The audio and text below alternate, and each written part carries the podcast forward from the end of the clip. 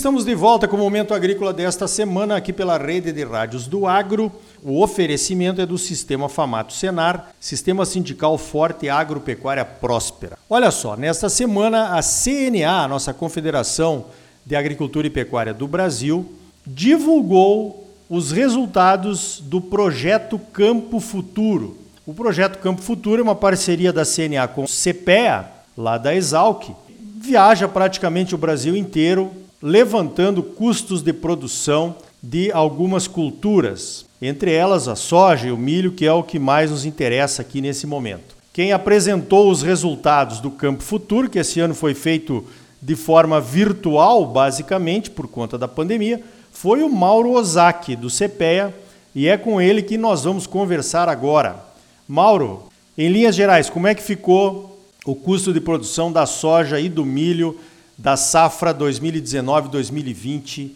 Vamos focar um pouquinho mais aqui no Mato Grosso, ok? Bom dia. Bom dia. Obrigado pela oportunidade, Ricardo. É sempre uma satisfação aí poder contribuir um pouquinho do nosso trabalho aqui do, do CPE aqui da Exalc de Piracicaba para vocês aí.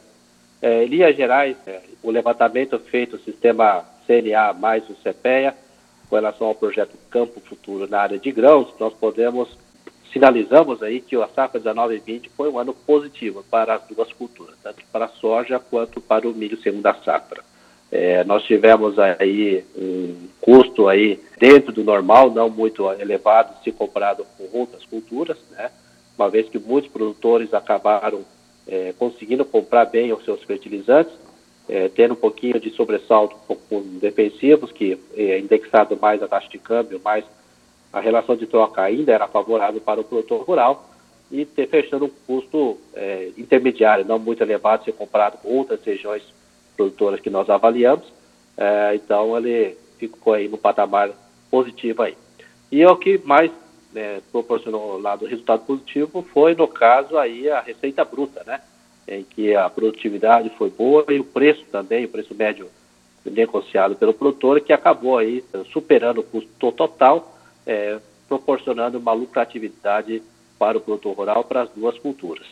É, legal. Eu vi que a gente pôde mostrar que teve uma rentabilidade boa, tanto no milho quanto na soja, mas eu queria chamar a atenção e ouvi-lo, Mauro, a respeito de, de duas coisas praticamente. A questão da venda, os principais mecanismos de venda, principalmente da soja nesse primeiro momento. A venda antecipada e a troca por insumos, que também é uma forma de venda antecipada, representaram 50% do mecanismo de venda dos produtores. Quer dizer, o produtor já entrou na safra 2019-2020 com metade da produção vendida. As vendas na colheita, 40%, e depois quem conseguiu armazenar foram aí 10% dos produtores, digamos assim. E o, na questão dos preços, os melhores preços, vocês mostraram isso, foi para quem conseguiu vender o mais tarde possível, né? Questão aí dos armazenados, principalmente, por conta, é claro, do aumento de preços, da valorização do dólar e a compra chinesa e tudo mais que aconteceu. Isso tem sido uma regra, né, nos últimos anos. E o produtor deixa de ver, quer dizer, vende hoje se arrepende amanhã. Mas também temos muita coisa vendida para a safra que vem. Como é que você analisa esse comportamento dos produtores, Mauro? É, Ricardo, isso foi uma forma de proteção de preço que ele vem praticando nos últimos anos, né? Foi uma receita que vem dando certo. Poucos produtores tinham essa, essa visão, né, de que realmente esse preço de segundo semestre desse ano, por exemplo, chegaria nesses patamares recordes agora. Se, se nós todos soubéssemos disso, ninguém teria vendido. É, mas, no caso, o preço no momento que foram feitas as antecipações da venda, assim como o barter, foram um preço que no momento era positivo para as partes, é por isso que acabamos fixando.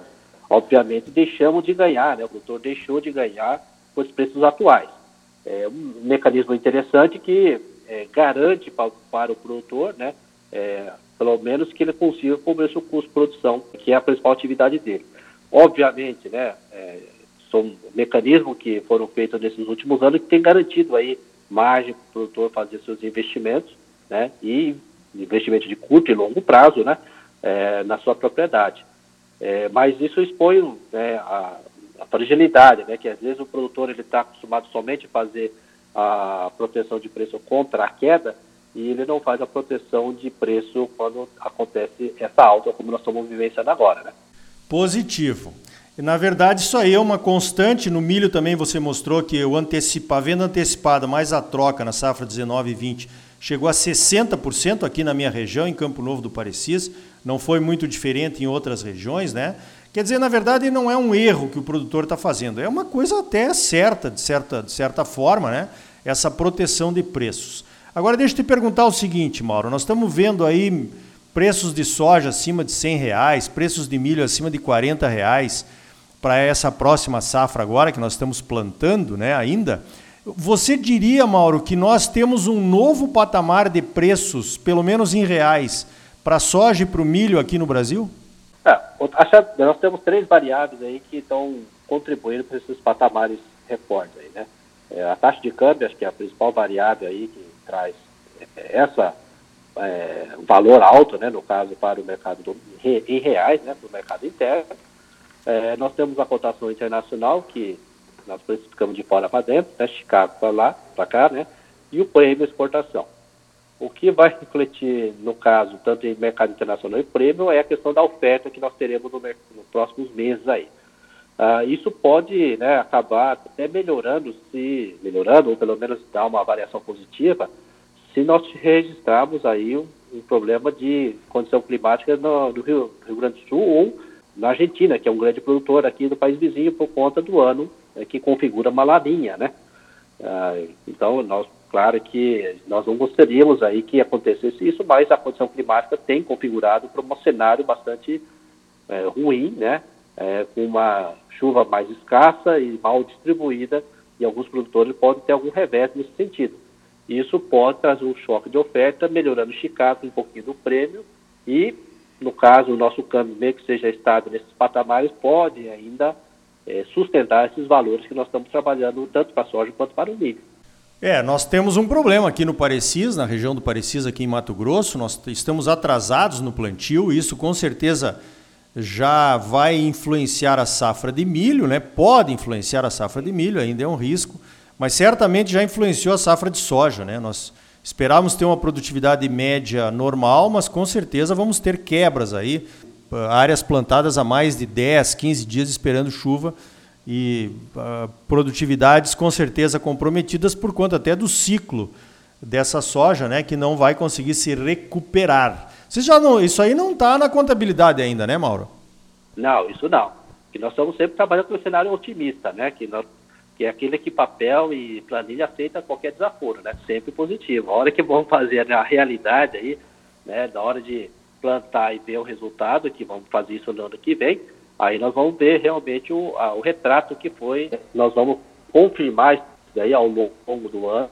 Temos vários notícias, de não somente aí na região do oeste de Mato Grosso, que eles estão tão positivo quanto nós planejávamos. Então isso vai ter reflexo na receita bruta lá. Claro que aquele, se nós estávamos planejando colher 62 sacos, 60 sacos, 58, vamos falar, se cair essa 5 sacos ou 4 sacos, nós vamos recuar, né? É, isso daí. E vai fazer com aqueles 50%, 60%, né? E aí aquele, a margem de nós vendermos no, durante o bico, na, na, na boca da safra e armazenado, será uma menor proporção para tentar alcançar um preço melhor, para fazer um preço médio, né? Melhor. Então isso é o cenário que está desenhando para 2021. Beleza. Para encerrar a tua participação aqui, Mauro, você falou bastante da questão do custo da terra, né? O valor do arrendamento, que muitos produtores são desafiados por isso, né? Se ele não for muito eficiente, na verdade fica melhor para ele acabar arrendando, né? Para que ele consiga ter uma rentabilidade maior. Isso aí deve aumentar nos próximos anos, Mauro? O preço do arrendamento, essa corrida, né, pelos altos preços que nós temos hoje, tanto de soja quanto milho, acaba é, motivando a entrada de outras pessoas que normalmente não são do meio é, a iniciar ou se aventurar na procura da terra, acaba inflacionando esse custo do arrendo, né, do arrendamento. Isso é, não é positivo para aqueles produtores tradicionais que estão na atividade há muito tempo, né? Uma vez que você eleva esse custo-oportunidade, é, força né, pessoal ser mais eficiente ainda, é, não que o produtor não seja isso, mas começa a criar é, entrada de pessoas que não são do meio e acaba atrapalhando um pouco esse mercado. Então, quando o preço sobe demais, temos esse problema, né? A entrada de agentes que não são do ramo é, enveredando a participar, uma vez que a agricultura não é para amador. Né? Nós temos hoje um nível tecnológico muito alto, nível de investimento muito alto, é, requer aí uma boa cautela na sua gestão e, e então requer que o produtor seja aprimorado todo ano, tá?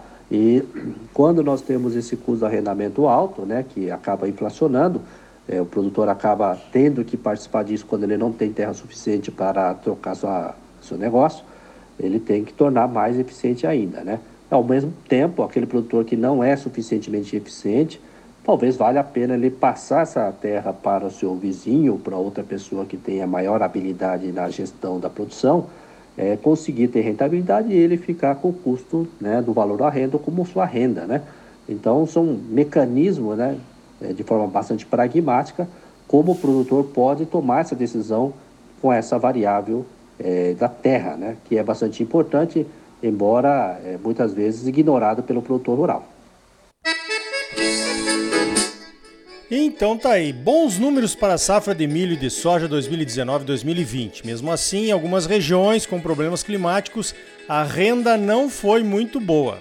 No próximo bloco, ainda dentro do evento Campo Futuro da CNA, vamos falar das perspectivas para a safra de soja e de milho em 2021. Nosso entrevistado é o Fábio Meneguin da Agroconsult. Não saia daí, voltamos em seguida com mais momento agrícola para você. Sistema Famato Senar. Mobilização total para garantir um agro cada vez mais forte em Mato Grosso. É bom para os produtores, mas é muito melhor para o nosso estado e para a nossa população. Fique ligado, voltamos já.